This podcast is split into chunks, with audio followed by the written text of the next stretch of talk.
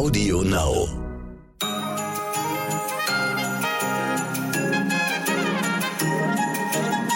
Guten Morgen, liebe Zuhörerinnen. Heute ist Montag, der 20. Dezember. Ich bin Michel Abdullahi und hier ist für Sie heute wichtig mit unserer Langversion. 20. Dezember, Start der Weihnachtswoche und für mich Start in ein ganz besonderes Kapitel, meine Damen und Herren. Für mich geht es nämlich gleich in den Flieger. Sie dürfen raten, wohin es geht. 3, 2, 1, ja. Es sind die USA. Sie haben richtig geraten. Raus aus dem grauen und kalten Deutschland ab nach Los Angeles. Ab morgen hören Sie mich dann für die nächsten paar Wochen mit kalifornischem Sonnenschein in der Stimme. Für Sie, liebe HörerInnen, ändert sich allerdings nichts. Wir informieren Sie weiterhin jeden Morgen ab 5 Uhr mit den neuesten Nachrichten und Themen, die eben heute wichtig sind in Deutschland. Vielleicht äh, werde ich hier und da mal ein bisschen The American Way of Life hier im Podcast für Sie einfließen lassen. Aber das hören Sie ja dann. Drüben habe ich ein bisschen was zu tun. Wir drehen äh, ein paar neue Projekte, Sachen, die schon seit Anfang der Pandemie immer wieder verschoben worden sind. Und jetzt, ja, jetzt hat sich die Möglichkeit geboten und ab geht's rüber. Aber wie gesagt, für Sie ändert sich nichts, nur ein bisschen mehr Sonne in diesem Podcast. In den USA und in Deutschland allerdings gleichermaßen Thema Corona, leider nach wie vor. Und da äh, kommt wohl auch noch so einiges auf uns zu, Stichwort Omikron, aber wäre eigentlich auch eine ganz neue Pandemie denkbar. Hm, nicht so gute Gedanken, ne? Was erwartet uns dann noch außer weitere Corona-Varianten? Darüber hat mein Kollege Frederik Löbnitz mit dem Medizinhistoriker Karl-Heinz Leven gesprochen, der auch erklärt, warum wir uns am besten jetzt schon mal ein paar Notizen machen sollten, um ja, die nächste Pandemie, die wird kommen, es tut mir leid, ein wenig besser zu meistern. Hören Sie mal hin.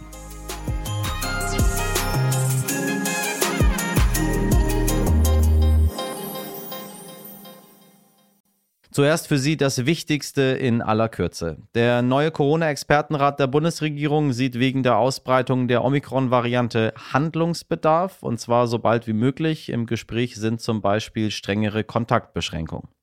Heute tagt im Hessischen Landtag ein Untersuchungsausschuss zum rassistischen Anschlag von Hanau. Dabei sollen Angehörige der Opfer öffentlich gehört werden.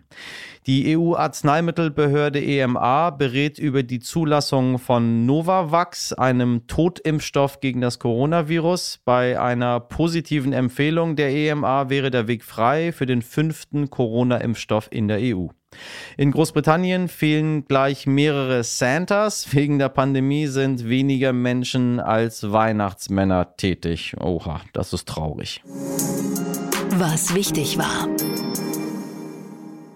Die CDU hat abgestimmt. Die Basis wünscht sich mit einer absoluten Mehrheit von mehr als 60 Prozent einen neuen Vorsitzenden und der heißt Tata, Friedrich Merz. Merz gewann diese erste Mitgliederbefragung in der Geschichte der CDU weit vor seinem Kollegen Norbert Röttgen und Helge Braun. Der neue Parteichef muss beim digitalen Parteitag am 21. und 22. Januar von den 1001 Delegierten noch gewählt werden und anschließend per Briefwahl auch noch bestätigt werden werden. Die Welt beschließt härtere Corona-Regeln und in Ländern wie Großbritannien hat sich Omikron mittlerweile durchgesetzt. Großbritannien hat deshalb eine kleine Regierungskrise am Start und Boris Johnson steht stark in der Kritik. Die Niederlande sind seit Sonntag wieder im Lockdown. Läden, kulturelle Einrichtungen und Schulen sind dicht, auch über Weihnachten. Gesundheitsminister Karl Lauterbach hat einen solchen Lockdown für Deutschland allerdings ausgeschlossen. Berlin hat am Sonntagabend den Opfern des Anschlags am Breitscheidplatz vor fünf Jahren gedacht. Ein Attentäter fuhr mit einem LKW in den Weihnachtsmarkt vor der Berliner Gedächtniskirche. 13 Menschen sind gestorben. Gestern Abend war deshalb ein Gedenkgottesdienst, bei dem unter anderem Bundespräsident Frank-Walter Steinmeier eine Rede gehalten hat. Ich möchte Ihnen, den Angehörigen und Freunden der Opfer und den Verletzten aus tiefstem Herzen versichern, Sie sind mit Ihrer Trauer nicht allein. Meine Damen und Herren, wir müssen uns eingestehen, der Staat hat sein Versprechen auf Schutz, auf Sicherheit und Freiheit nicht einhalten können. Es steht in ihrer Schuld, in der Schuld der Opfer, der Verletzten und ihrer Angehörigen. steht auch in der Pflicht, die Fehler, Versäumnisse und Probleme auszuräumen, die dazu beigetragen haben, dass dieser Anschlag nicht verhindert werden konnte. Die Aufarbeitung der letzten fünf Jahre hat gezeigt, dass es Fehler gab. Der Staat, und als dessen Vertreter stehe ich hier vor Ihnen, muss Fehler korrigieren, wo sie vorgekommen sind, und er muss bei neuen Erkenntnissen zur Tat auch weiter ermitteln. Liebe HörerInnen, bei Anschlägen wie diesen nennen wir mit Absicht keinen Namen von TäterInnen. Wem wir gedenken möchten, sind die Opfer und ihren Hinterbliebenen. Kein falscher Ruhm für Attentäter, auch nicht postmortem. Was wichtig wird.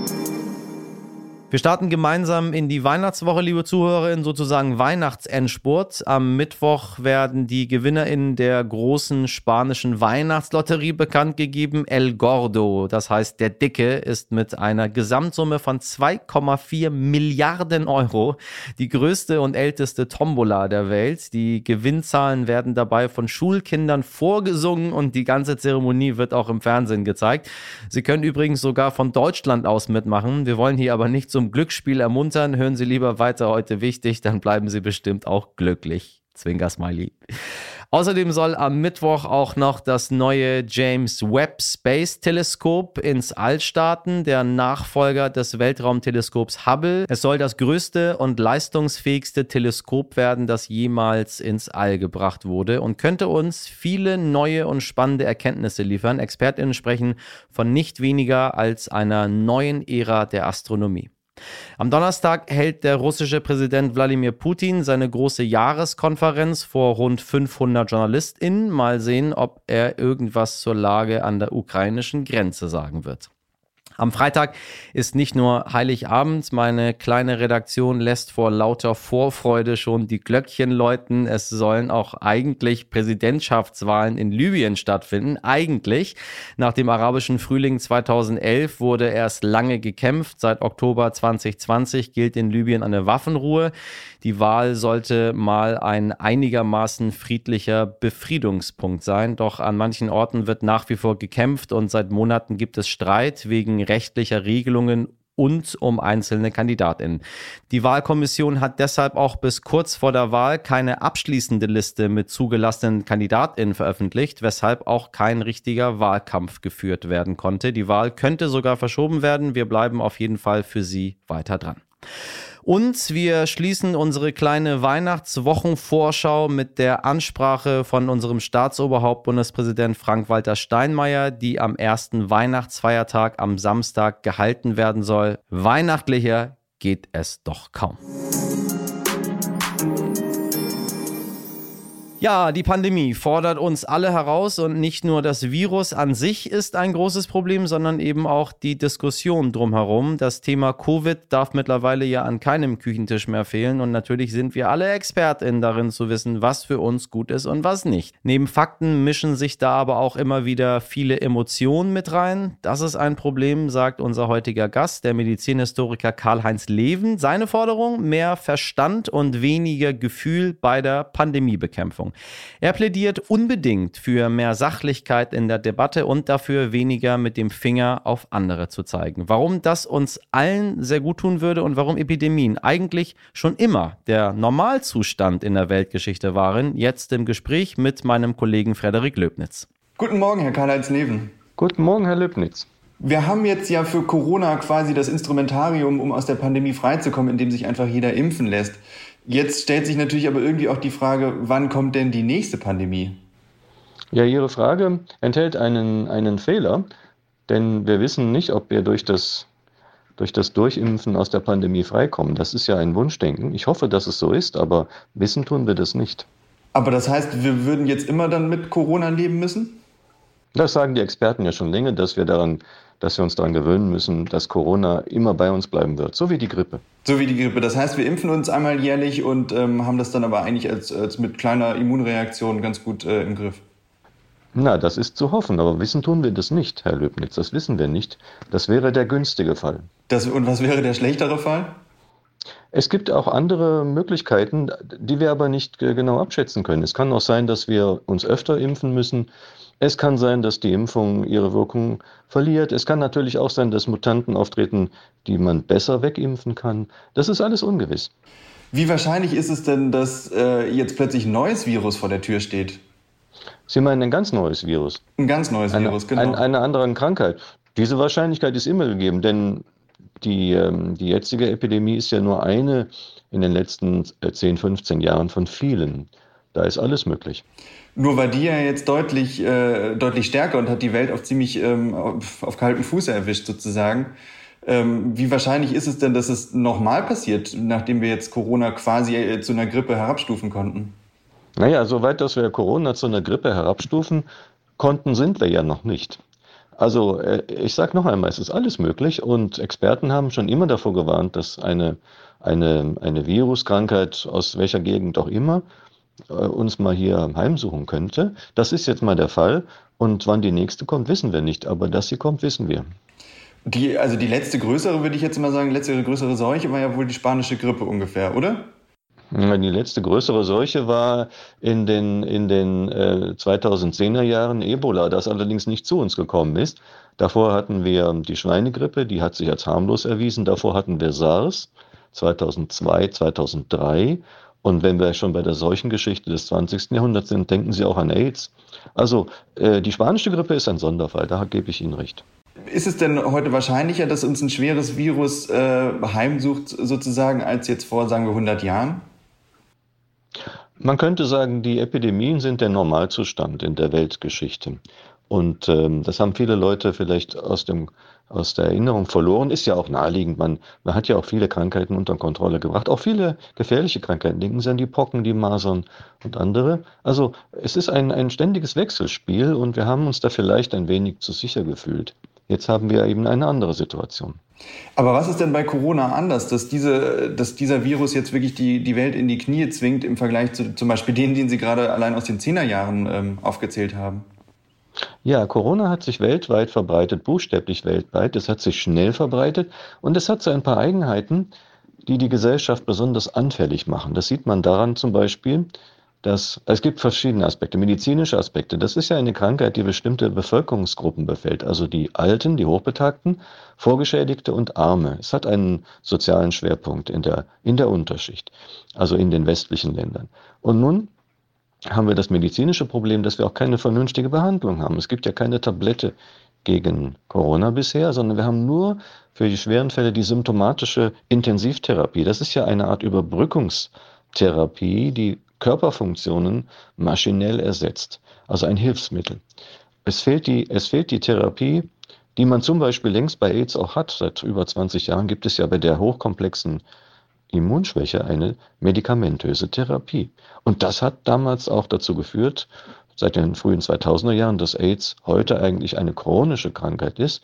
Von diesem, von diesem Punkt einer Therapierbarkeit an werden wir auch bei Corona eine ganz neue Lage haben. Wenn Sie jetzt sagen, ähm, dass Corona vor allem ärmere Leute, untere Schichten ähm, erwischt, was sind denn dann so Faktoren, die eine, eine Seuche begünstigen? Das hängt von der medizinischen Art der Seuche ab. Bei Viruserkrankungen, im Unterschied zu bakteriellen Krankheiten, äh, die verbreiten sich meistens schneller. Ähm, es gibt Viruskrankheiten wie die Pocken oder die Masern. Da ist die Ansteckungsfähigkeit und, das, und der Kontakt das Entscheidende. Da kommt es nicht darauf an, ob sie, äh, ob sie arm oder reich sind. Aber bei Krankheiten wie Corona sehen wir jetzt doch, dass da auch dieses soziale Kriterium eine gewisse Rolle spielt. Die Leute wohnen enger aufeinander, sie haben mehr Kontakte und sie müssen ja die Leute bedienen, die sich ins Homeoffice begeben und sich dann praktisch solidarisch ähm, äh, absentieren. Aber es gibt eine größere Zahl von Menschen, die das nicht können. Und das heißt, wir sind eigentlich für den nächsten Virus genauso schutzlos ähm, aufgestellt, wie wir es jetzt waren? Nein, wir sind überhaupt nicht schutzlos. Wir tun ja viel. Die Medizin, aber auch andere, die Gesundheitspolitik, ähm, alle möglichen äh, Interessengruppen wirken ja zusammen, manchmal nicht immer zusammen, auch gegeneinander, aber man wirkt doch äh, in einer, in einer konzertierten Aktion gegen alles Mögliche und da tut sich ja einiges. Also ich bin da nicht ganz so pessimistisch. Also es wird viel getan und es ist ja auch eine aufsteigende Lernkurve. Man hat ja was gelernt in den letzten 500 Jahren in der Auseinandersetzung mit den Seuchen.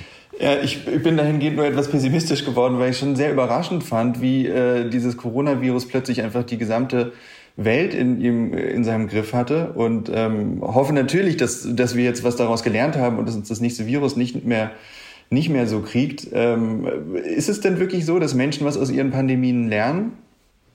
Also wir können beobachten, dass in Europa so ein Lernprozess stattgefunden hat seit dem Spätmittelalter, seit dem späten 14. Jahrhundert, dass nämlich in der Auseinandersetzung damals mit der Pest, später dann im 19. Jahrhundert mit der Cholera, dann auch mit, der, mit den Pocken, dass hier tatsächlich so eine Art Gesundheits, nicht nur Gesundheitspolitik, sondern auch eine Gesundheitsfürsorge für die Bevölkerung sich entwickelt im Zusammenwirkung von Politik und Medizin. Also da ist eine, da ist eine deutliche Lernfortschritt. Wo wir nichts lernen können, offenbar als Menschen, ist so im Zusammenleben unter solchen Bedingungen. Da leben wir heute in einer vormodernen Gedankenwelt. Wie meinen Sie das? Dass man zum Beispiel Gruppen Gruppen bezeichnet, die an, an der Situation schuld seien. Das, ist ein, das sind vormoderne Reaktionsmuster, äh, dass man bestimmte Gruppen beschuldigt, sie seien schuld und die anderen verhalten sich richtig. Das sind solche moralisierenden Vorwürfe, die wir immer in der Geschichte finden und die offenbar auch zum Menschsein dazugehören. Ich sehe da so anthropologische Konstanten. Also das heißt, Verschwörungstheoretiker gab es auch schon immer? Ich rede nicht von, nur von Verschwörungstheoretikern, die gab es auch immer. Also, dass, ähm, dass man Beschuldigungen erhob, wer jetzt an der Seuche schuld ist. Aber es gab immer auch das Bedürfnis der Regierung, der gesellschaftlichen Herrschenden, äh, bestimmte andere als Sündenböcke auszumachen. Das ist ein durchgehendes Muster der Seuchengeschichte. Jetzt äh, sagen Sie schon, äh, sprechen Sie da eine gewisse gesellschaftliche Spaltung auch an, dass jeder irgendwie mit dem Finger auf den anderen zeigt. Wie verändern denn solche Pandemien auch emotional eine Gesellschaft, eine Gemeinschaft? Nun ja, es werden, es werden Aggressionen geschürt, es werden moralische Urteile gefällt. Da entsteht, da entsteht Spaltung, Hass, Gewalt. Das sind alles Faktoren, die, die man vermeiden könnte. Und wie könnte man das? Also offensichtlich wiederholt sich das ja. Ja, indem man auch auf der menschlichen Seite, auf der emotionalen Seite etwas versucht, aus diesen Seuchen zu lernen. Das scheint mir aber nicht so ausgeprägt zu sein wie der medizinische Fortschritt. Und also was wären denn zum Beispiel Maßnahmen? Müsste man äh, sowas wie auch neben Impfbussen auch psychologische Busse aufstellen, in denen die Leute quasi aufgeklärt werden über die Pandemie und wer daran eben nicht schuld ist? Zum Beispiel, das ist jetzt äh, mal ein, eine Art Modell, was Sie da erwähnen. Also man müsste einfach versuchen, mehr Verstand und weniger Gefühl in der Pandemiebekämpfung äh, zu zeigen. Das heißt, man, man müsste sachlicher mit der Sache umgehen und nicht, äh, was weiß ich, Sie kennen die Polemik gegen die sogenannten Ungeimpften.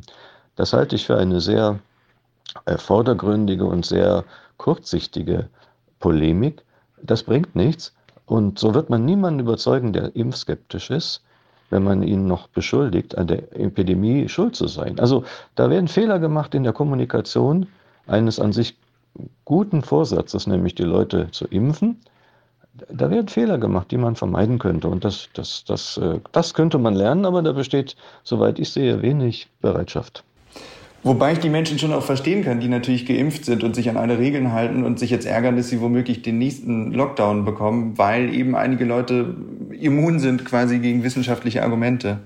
Ja, aber so, so ist es ja nicht, Herr Löbnitz, dass man auf der einen Seite die Wissenschaft hat und die Guten, auf der anderen Seite die, die Dummen, äh, die Verrückten, wie sie dann auch bezeichnet werden. So einfach ist es ja nicht. Sondern? Es ist alles viel komplizierter. Denken Sie an die Wirksamkeit der Impfung. Als wir vor einem Jahr noch keine Impfung hatten und darüber nachdachten, Experten, aber auch die Allgemeinheit, in einem Jahr, also heute, hätten wir dann wahrscheinlich zwei Drittel durchgeimpft wir haben ja jetzt schon fast zwei Drittel dreimal geimpft. Wir sind ja auf dem besten Wege. Wenn man uns vor einem Jahr gesagt hätte, wir haben dann eine dreimal so hohe oder viermal so hohe Inzidenz und die höchsten Belegungsquoten der Intensivstationen, hätten alle Experten gesagt, das ist Unsinn. Aber genau diesen Zustand haben wir jetzt. Also die Vorhersagbarkeit, gerade durch die Wissenschaft, hat sich ja als sehr trügerisch erwiesen. Und es ist ja auch keine Pandemie der Ungeimpften. Das sagen ja auch die Experten. Das können Sie öffentlich von den Experten auch, Gott sei Dank, muss ich sagen, hören. Es ist ja keine Pandemie der Ungeimpften, es ist ja auch eine Pandemie der Geimpften. Das heißt, Ihr Plädoyer wäre ähm, auch eine Pandemievorsorge im psychologischen Sinne, also dass die Menschen mehr in Dialog treten? Mein Plädoyer wäre, dass man, dass man, mit, den, dass man mit den Emotionen auf offizieller Ebene, äh, auf politischer Ebene insbesondere, mit den Emotionen ein bisschen sparsamer umgeht und sachlicher bleibt einfach sachlich bleibt und, und seinen Verstand benutzt und nicht an die Gefühle, an die Moral appelliert, sondern einfach nur die, die Lage beschreibt. Das reicht vollkommen. Ja, hoffen wir es. Ich habe so ein bisschen den Eindruck, natürlich Leute, die sich jetzt immer noch nicht wegen ihres äh, Verstandes äh, impfen lassen, da weiß man auch nicht genau, welche Argumente oder welche sachlichen äh, Herangehensweisen es da noch gibt, um den Menschen zu sagen, dass sie sich mit einer Impfung nicht nur selbst schützen, sondern eben auch andere. Ja, man muss tatsächlich aufklären über die Impfung, man muss auch über die Risiken aufklären. Sie haben ja vielleicht auch in der FAZ auf der Titelseite gesehen, dass der Chef der, der Ständigen Impfkommission, Herr Mertens, sagt, er würde seine Kinder, also minderjährige Kinder, äh, nicht impfen lassen. Also ich meine, das sind so Äußerungen von Experten und dann denkt man auch als Mediziner, als Kollege, das ist ein deutliches Wort und da spricht eine gewisse Skepsis daraus. Ja? Also, und ich finde das gut, dass er das sagt. Er kann sich das erlauben. Das ist der Chef der Ständigen Impfkommission. Das wird manchen Politikern nicht gefallen, aber es ist doch ein Zeichen auch für Vorsicht. Früher hätte man gesagt, vor zwei Jahren noch, ja, man muss vorsichtig sein und man muss auch an die Risiken denken. Heute ist jeder, der auf die Risiken hinweist, ähm, schon verdächtig. Also äh, das ist mein Plädoyer für Sachlichkeit und der Herr Mertens wird uns sicher noch erklären, was darunter zu verstehen ist. Aber der Mann ist Infektiologe und äh, Immunologe. Der wird schon wissen, wovon er spricht. Ja, da haben Sie wohl recht. Ja, ja, also ich deshalb nochmal äh, ruhig bleiben, keine Panik, keine Angst verbreiten, nachdenken und dann sprechen. Das ist das Beste, was man aus der äh, Geschichte der Seuchen lernen kann. Ja, aus der Geschichte der Seuchen kann man vieles lernen, aber äh, das gehört vielleicht dazu, dass man, dass man mit, mit, ähm, mit Verstand noch am meisten erreicht und mit Panik am wenigsten. Das ist ein schönes Schlusswort. Dann bedanke ich mich für Ihre Einschätzung. Sehr gerne. Ohren auf. Der Weihnachtscountdown läuft nur noch vier Tage bis Heiligabend. Gerade jetzt sind die einen im absoluten Weihnachtsstress auf der Jagd nach den letzten Geschenken und dann gibt es auch noch Menschen, die gar keine Aufmerksamkeit bekommen, weil sie keine Angehörigen haben, keine Freundschaften. Rund 20 Prozent der Menschen in Deutschland leiden an chronischer Einsamkeit. Und genau an diese Menschen sollten wir auch mal denken. Es gibt viele Initiativen, die Weihnachtspost für genau diese Alleinstehenden organisieren, die häufig in Pflegeheimen oder vergessen irgendwo zu Hause sitzen. Meine Damen und Herren, schauen Sie doch gerne mal in Ihrer Region nach. Bestimmt gibt es zum Beispiel Alters- oder Kinderheime, die sich über ein wenig Post freuen. Und wenn Sie die Weihnachtspost heute noch abschicken, dann sollte der Brief bis Heiligabend auch ankommen.